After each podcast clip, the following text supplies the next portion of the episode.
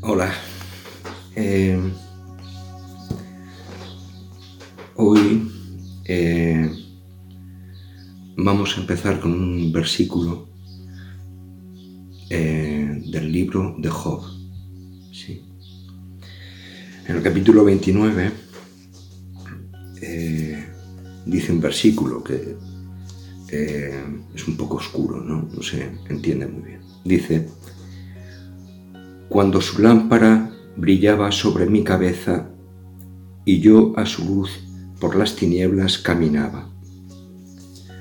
Cuando su lámpara brillaba sobre mi cabeza y yo a su luz por las tinieblas caminaba.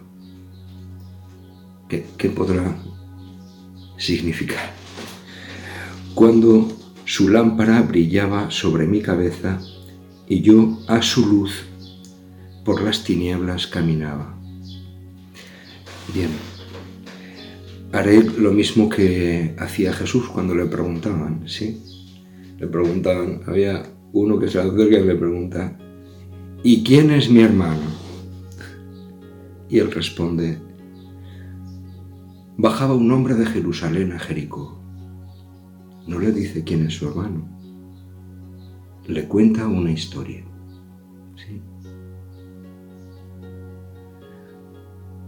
Otro le pregunta, eh, ¿cuántas veces debo perdonar a mi hermano? ¿Sí? a continuación le dice, un padre tenía dos hijos. No responde a la pregunta, cuenta una historia. ¿Sí? Esto es típico del mundo hebreo, ¿sí? Porque detrás del relato, el relato llama la atención. Para los curas que estéis escuchando esto, cuando hacemos una homilía, si la homilía es conceptual, la gente se pierde y al final de la misa pueden decir, qué bien ha hablado este cura. Y le puedes preguntar, ¿y de qué ha hablado? Dice, no lo sé, pero ha hablado muy bien.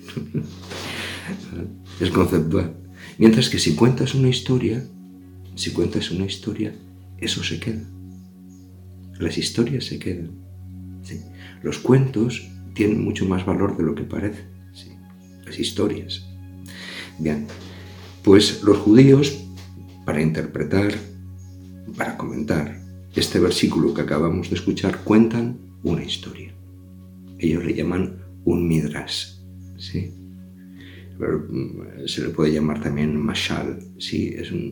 es una historia que responde a lo que hay a, la cuestión que estaban preguntando. Vuelvo a repetir. Capítulo 29 del libro de Job. Cuando su lámpara brillaba sobre mi cabeza y yo a su luz por las tinieblas caminaba. ¿A qué se refiere? ¿De qué está hablando? Y entonces cuenta una historia. Cuando un niño es engendrado en el vientre de su mamá, es una cosa muy chiquitita, muy pequeñita, ¿sí? Y Dios le regala en el seno de su mamá, que está todo a oscuras, el seno de una mamá, digamos, es como un nicho, es una tumba, porque no hay luz, no hay luz. Bueno, pues para que el niño vea, Dios le regala un ángel. Y durante los nueve meses solares o diez meses lunares que dura el embarazo, ese ángel está sobre ese niño y yo a su luz por las tinieblas caminaba. ¿y qué pasa? Pues que el ángel empieza a contarle al niño toda la escritura, que es un curso bíblico. Eso es un curso bíblico. Durante nueve meses le va contando toda la belleza que esconden las palabras. ¿sí? Toda la belleza que esconde la palabra. Y conforme van pasando los días, sí, la cosa se va animando, porque el niño empieza a entender. El bebé, aunque no lo sepamos, está en un esto oscuro con una luz que sí que le ilumina y que le va hablando, le va hablando, le va hablando, le va hablando del Génesis, del Éxodo, Levítico, Números, todo, todo, todo, toda la escritura completa. Y el niño empieza a comprender, ¿vale? Y está tan contento que empieza a bailar y a caminar. Dice, eh, y yo a la luz, y yo a su luz por las tinieblas caminaba. Empieza a dar patatitas, patatitas, porque, porque está contento, está muy contento. Por fin comprende el sentido de las escrituras, lo entiende y está muy contento. Al cabo de las diez lunas, al cabo de los nueve meses de embarazo, eh, el ángel se pone muy serio con el bebé y le dice, mira, nadie te ha pedido permiso para nacer. Nadie te ha pedido permiso para existir y nadie te ha pedido permiso para nacer. Pero ahora tienes que nacer, como cualquier ser humano, ¿sí? Entonces vamos a hacer una cosa. Yo te voy a tocar la boca con mi dedo. Y en cuanto te toque la boca, tú olvidarás todo lo que has aprendido en estos nueve meses. Todo. Y cuando salgas de aquí y nazcas, tendrás que ir buscando aquello que yo te enseñé. ¿Vale? Y entonces el niño dice, no, no, yo, no, aquí estoy muy bien, yo no quiero nacer, ¿por qué tengo que nacer? Bien, total que el ángel toca la boca del bebé y la madre da luz. Y lo que suele salir, aparte del bebé, es agua y sangre. Sale sangre y agua. Y el niño nace. Y el niño está tan cabreado porque no quiere este mundo el que acaba de nacer, no, no, le gusta. Que cierra las manitas así, pone los puñitos así, porque no quiere coger nada. Él estaba feliz en el seno de mamá, escuchando la voz del ángel, aprendiendo las escrituras, y ahora lo ha olvidado todo. Y no quiere saber nada del mundo exterior, no quiere saber. Por eso los niños nacen llorando con un cabreo de mil demonios, ¿sí? Porque no quieren, no quieren. Pasado el tiempo, efectivamente el niño eh, se olvida. Como recuerdo de aquello, solo nos queda una cosa. Cuando el ángel toca con el dedo la boca, nos deja una señal, que es este hoyito que tenemos debajo de la nariz. ¿Veis que tenemos todos un hoyito? Esa es la señal del dedo del ángel. Por eso todos tenemos un hoyito debajo de la nariz, al lado de la boca. El ángel nos tocó. Y nacimos. Y poco a poco, como os digo, el, eh, el niño se ha olvidado ya, se empieza a olvidar. Y las manos que al principio las tenía cerradas y los lloros y los movimientos así, tal, se le van pasando y poco a poco empieza a abrir las manitas, poco a poco. Y empieza a abrir los ojos. Al principio muy nubloso todo, pero después empieza a ver. Y le empiezan a apetecer las cosas. Porque él en el fondo está buscando algo que ha perdido. Algo que ha perdido. Y entonces toda la infancia se dedica a coger cosas, a tocarlas. Necesito tocar esto, coger otro, metérselo en la boca, probar a qué sabe, no sé cuánto, tocar las manos, cogerlo todo. Mío, esto es mío, esto es para mí, mi juguete, mi juguete. Y crece, ¿sí? Total que llega a mayor y toda su vida se ha pegado queriendo poseer cosas, coger, entender, como una reminiscencia de aquello que había pasado en el seno de su madre. Bien. Y al final de la vida, cuando uno ya está en una UCI, digamos, o está ya que no está, digamos, vuelve a aparecer aquel ángel, el ángel que estuvo contigo en el seno materno. Y tú lo reconoces, te acuerdas de él.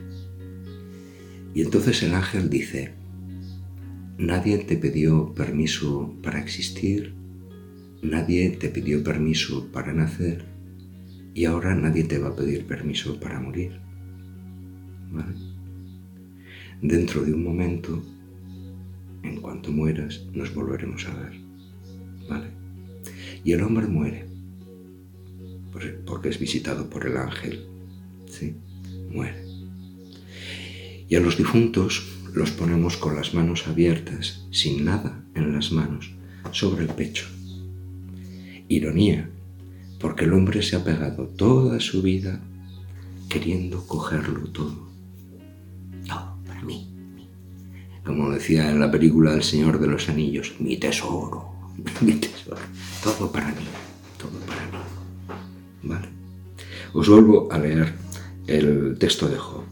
Cuando su lámpara brillaba sobre mi cabeza, yo y yo a su luz por las tinieblas caminaba. ¿Vale? Jesús muchas veces no da una explicación de lo que hace, cuenta una historia. Y el que quiere entender la historia, que tenga oídos para oír, que oiga.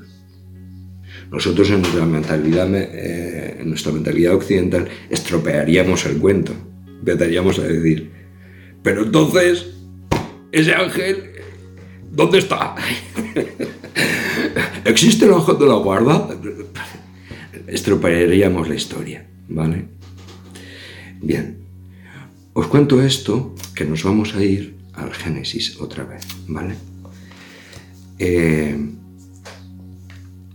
los santos del siglo XVI decían que había tres etapas para llegar al conocimiento pleno de Dios. La primera etapa era una etapa purgativa, la segunda era una parte, otra, otra parte, digamos, iluminativa, iluminativa, de iluminación, de luz, de luz. Una luz brillaba sobre mí, de luz. Y una tercera parte unitiva, donde ya cuenta solamente, dice San Juan de la Cruz, amor con amor. Interesante, ¿sí? Bueno, sabiendo esto, vamos a meternos en el Génesis, volvemos al Génesis, ¿os parece? Habíamos visto que la luz, que Dios crea la luz. Mejor, que Dios engendra la luz. Engendrado, no creado, de la misma naturaleza del Padre. Dios de Dios, luz de luz. Sí. Bien. Y atardeció y amaneció el día primero, día uno. Vale. Continúa. Dijo Dios, haya un firmamento por el medio de las aguas, que aparte unas de otras. E hizo Dios el firmamento y apartó las aguas de por debajo del firmamento de las aguas de por encima del firmamento, y así fue. Y Dios llamó al firmamento cielos. Muy bien. Dios crea un espacio entre las aguas, las aguas de debajo del firmamento, de las aguas de encima del firmamento. Bien.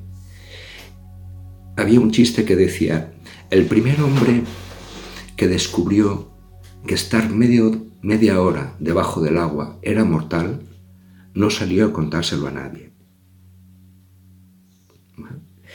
Si tú estás en la nave espacial esta internacional, que está dando vueltas en esto, y dices, mira, me voy a dar un paseo, pero me voy a dar un paseo estelar, digamos, sin la escafandra y sin nada, y salgo allí. A ver qué pasa. Tampoco volverá a contárselo a nadie. Entonces, entre muerte y muerte hay un espacio, hay un espacio. De muy pocos kilómetros, ¿eh? no penséis que es tanto, o sea, son como si los aviones están a 8.000 metros, a 8 kilómetros de altura, pues entre, entre 0 y 8.000, digamos. 8 kilómetros, una franja muy finita alrededor de, de para que se dé la vida. En el origen de esa atmósfera, digamos, de esa biosfera, está Dios. Dios se lo inventó. Está creando un escenario para que los actores salgan, para que puedan salir sin morir. Hemos hablado de las aguas de encima del firmamento, ¿no? A ver si te atreves a salir de una nave espacial, así, a pelo, ¿sí? Eh, a tomar el sol. O a ver si quieres eh, estarte media hora debajo del agua, ¿vale? Si puedes, pues estupendo. Pero me parece que no te volveremos a ver, ¿vale? Bien. Las aguas, en grandes cantidades, el agua del mar, o el, eh, sí, el agua del mar o de un lago, sí, es un símbolo de muerte en el mundo hebreo. Atentos a esto, sí, bien, es un símbolo de muerte. Así se puede entender que Israel estuviera en medio del ejército del faraón por una parte que iban a exterminarlos y el mar por otra. No había salida. No había salida. Entonces, ¿qué es lo que Dios hace? Lo que Dios hace es abrir un camino en lo imposible. Atentos a esto, ¿eh? porque cada palabra tiene su... Un camino en lo imposible. Abre el mar rojo en dos. Eso es imposible. Pues Dios lo hace. Un camino en medio de la muerte. ¿Para qué? Para que la vida siga. Para que la vida siga. ¿Vale? Os he dicho eso antes. Del costado, no, hablaba del parto, Pero del costado de Cristo sale sangre y agua. Y no es por casualidad. No, no, no no es una metáfora extraña, era verdaderamente sangre y verdaderamente agua. Y eso significa una cosa, para que tenga oídos para oír, que oiga. Bien, el agua en grandes cantidades significa la muerte. Entonces, cuando Jesús anda por encima de las aguas, no está, no está haciendo de mago o de trapecista o de un hombre espectáculo, digamos, ¿no? Sino que está enseñando otra cosa, está mostrando otra cosa. Se puede caminar por encima de la muerte sin que la muerte te destruya. Él lo hace. Él lo hace. Dice, os haré pescadores de hombres. Bien. Podía haber dicho, os haré pescadores de peces, es más correcto, es más normal. Sin embargo, dice pescadores de hombres. ¿Por qué? Porque los hombres están en la muerte. Y el único sitio donde se pueden salvar es si la red de Pedro los pesca y los mete en la vaca de Pedro. Es el arca de Noé, es el lugar de salvación la barca de Pedro. Nosotros le llamamos la iglesia. ¿Sí? Pero vamos a llamarla así, la barca de Pedro. ¿Vale? La barca de Pedro. Bien.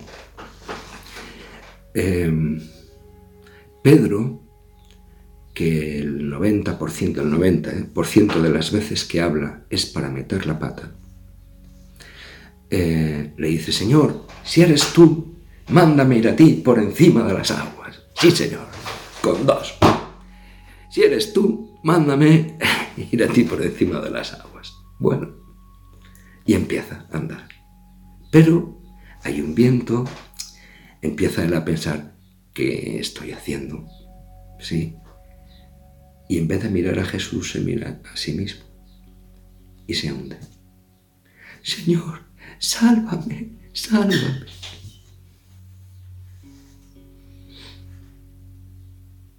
¿Por qué no has creído, Pedro? ¿Por qué no has creído? Siempre le pasa a Pedro esto, perdonad que me salga del tema, pero eh, siempre, que, siempre a Pedro le pasa esto. Después de resucitado Jesús, lo confirma, ¿sí? como papa, digamos, como eh, cabeza visible, eh, como la roca, ¿sí? la kefa. Roca, ¿sí? Muy bien. mantente en la fe, Sin embargo, al mismo Pedro, cada vez que vuelve a abrir la boca, es para meter la pata. Siempre. O le anuncia que va a ser eh, piedra, va a ser el Papa, digamos, o que... ¿eh? Y lo primero, que le, lo primero que le dice a Pedro, no, no, tú de ninguna manera tienes que subir a Jerusalén. ¿Cómo es eso? Que tú vayas a sufrir. Tú no puedes sufrir. Tú no puedes sufrir. Y Jesús le tiene que decir, apártate de mí, Satanás, que tú piensas como los hombres y no como Dios.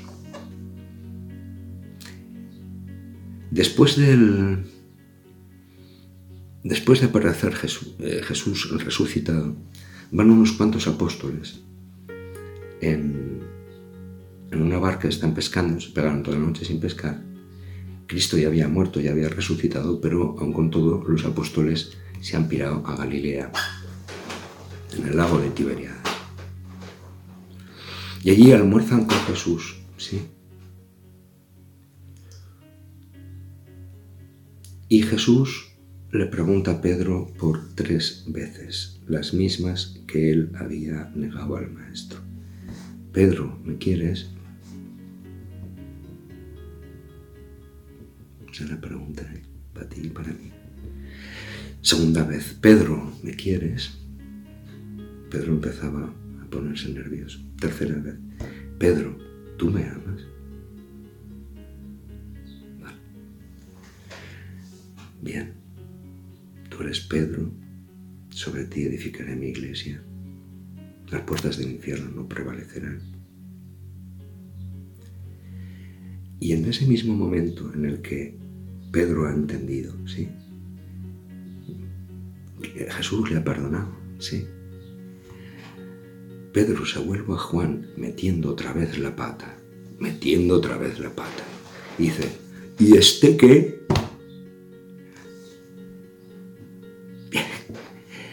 Jesús le dice, ¿y a ti qué te importa? O sea, lo que tenga yo con este, si quiero que se quede hasta que yo vuelva, es cosa de él y mía. A ti tú ¿sabes? Pasa esto muchas veces em, en la vida, o sea, en, el mundo profesional, digamos, o en la iglesia, ¿sí? en el mundo jerárquico, ¿vale? Eh, pasa a veces, ¿no? Que, eh, ¿cómo, era aquello de, eh, dale a Pedrito un carguito y vas a saber quién es Pedrito? Sí. A una, a una repartidora de supermercado dale un carguito y verás. Hay un refrán en español que dice, eh, ni mandes a quien mandó, ni sirvas a quien sirvió. Pues no ha hecho falta ni décimas de segundo para que Pedro lo haya confirmado Jesucristo como cabeza de la iglesia, para meterse donde no le llama. Si yo quiero, hasta que, si yo quiero que se quede hasta, hasta que eh, yo vuelva, ¿a ti qué? porque a ti es, es una cosa de él y mía. ¿O te crees que por ser papa te tienes que meter las narices en todo lo que... Yo hago lo que quiero. Soy el maestro, ¿vale? Tú solamente eres Pedro, ¿vale? ¿A ti qué te importa? ¿De acuerdo? Lo digo por estar atento, ¿sí? Por, ¿Vale? Nos puede pasar a todos, ¿vale? Bien. Eh, las cosas íntimas del alma, dice la doctrina de la Iglesia, pertenecen al foro interno y en eso a la conciencia. Busca la palabra conciencia en el Concilio Vaticano II, es interesante, es interesante. Porque ni tan siquiera la Iglesia, ni tan siquiera la Iglesia puede meterse en tu conciencia, porque dice la Iglesia, es el sagrario del alma es el sagrario del alma. Más o menos eh, viene a pasar un poco como, eh, no sé si os acordáis, cuando hubo aquella, aquel encuentro interamericano en el que estaba Hugo Chávez y estaba el rey Juan Carlos, todavía era rey, estaba Zapatero de, eh, primer ministro español, eh, presidente del gobierno de España. Y el Juan Carlos Rey le dijo a Hugo Chávez, ¿y tú por qué no te callas? ¿Vale? Bien, yo creo que esa es la frase, la frase que Jesús a lo largo de 20 siglos le ha dicho a cada papa. ¿Sí? Le ha dicho a cada papa. Eh, no quiero decir nada más. Bien, entonces, el agua en grandes cantidades significa la muerte. Significa la muerte. Eh, y de ese día, del lunes concretamente, es el único día de la semana en el que Dios no dice y vio Dios que estaba bien. Piensa, los lunes es el día en que Dios no dijo, todos los demás días lo dice, y vio Dios que estaba bien, y vio Dios que estaba bien. Sin embargo, eh, del lunes no lo dice, porque Dios separó, separó. Esa palabra de separar, sí, no va con Dios. A Dios lo que le gusta es la unidad. Que seamos una sola cosa, ¿sí? Entonces, es por eso que, no lo digo yo, lo dicen los rabinos, ¿sí? Eh, Dios es el Dios de la comunión. Aun con Pedro, aun con el torpe, ¿vale? Eh, pero de la comunión. No le gusta la separación, la disgregación, el cisma, el ir aparte, sí, sino la unidad. Que todos sean unos, sean uno como Padre, yo en ti y tú en mí, que todos sean uno, ¿vale? Bueno, bueno, eh, voy a hacer una pregunta, ¿vale? Y así termino. En el Evangelio según San Juan, esta escena que os está contando, que la podéis leer, el último capítulo, ¿sí? Eh, no están los doce en, la barca pescando, hay siete. ¿Qué es el número siete? El número siete es la perfección. La perfección es el siete. Siete es perfecto. Seis es imperfecto. ¿vale? Siete es perfecto. Así podemos entender que en las bodas de Cana de Galilea había seis tinajas. Imperfecto. O que el número de la bestia sea seis. Seis, seis, Verdaderamente imperfecto. Y el número 7 es la perfección. Bien. Cuando se nombra el número 7 en hebreo, ¿sí? lo más importante es el que hace la mitad. Si son 7, será 1, 2, 3, 4. 4. Ese 4 es el más importante. Por ejemplo, el Padre Nuestro tiene 7 peticiones. ¿Cuál es la más importante? La cuarta. ¿Vale? Porque la primera petición hace referencia a la séptima, la segunda a la sexta, la tercera a la quinta y la cuarta, que es la central, es el mensaje escondido. Y os adelanto una cosa, en toda la escritura hay un mensaje escondido que tiene que ver con el pan, Lechem, Betlehem, Belén, con el pan. ¿qué pasará con el pan? ¿Qué tiene eso de misterioso que está tan escondido? ¿Por qué eh, de los siete signos, los siete milagros que hay en el Evangelio de San Juan, el número cuatro es la multiplicación de los panes? Porque la cuarta petición del Padre Nuestro de Mateo 5 de 5 al 7, el sermón de la montaña, eh, es danos hoy nuestro pan de cada día. ¿Por qué en el número 4 dicen los teólogos, que los biblistas, que es una estructura quiástica, como una puerta que se cierra y que se abre. ¿no? El gozne, digamos, donde se cierra es el número 4 de 7. 4 de 7, ¿vale? Eh, ¿Qué pasa con el pan?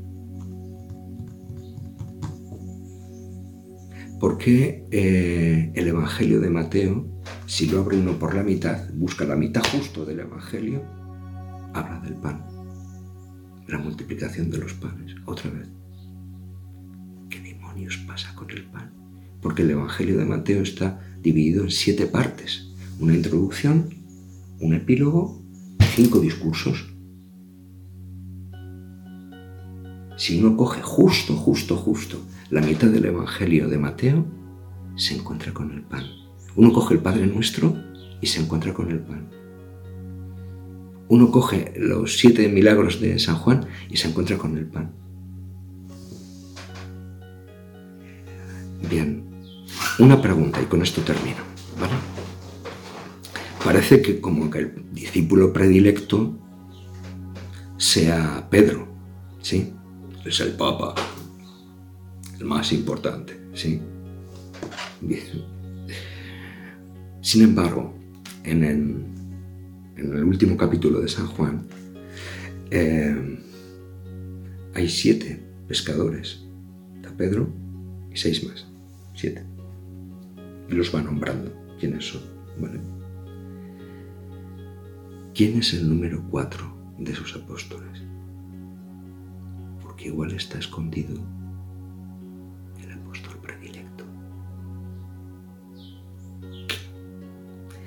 Eh, creo que en, YouTube hay una parte abajo que pone comentarios, ¿vale? Si alguno de vosotros lo adivina, último capítulo del Evangelio según San Juan, ¿vale? Hay siete pescadores.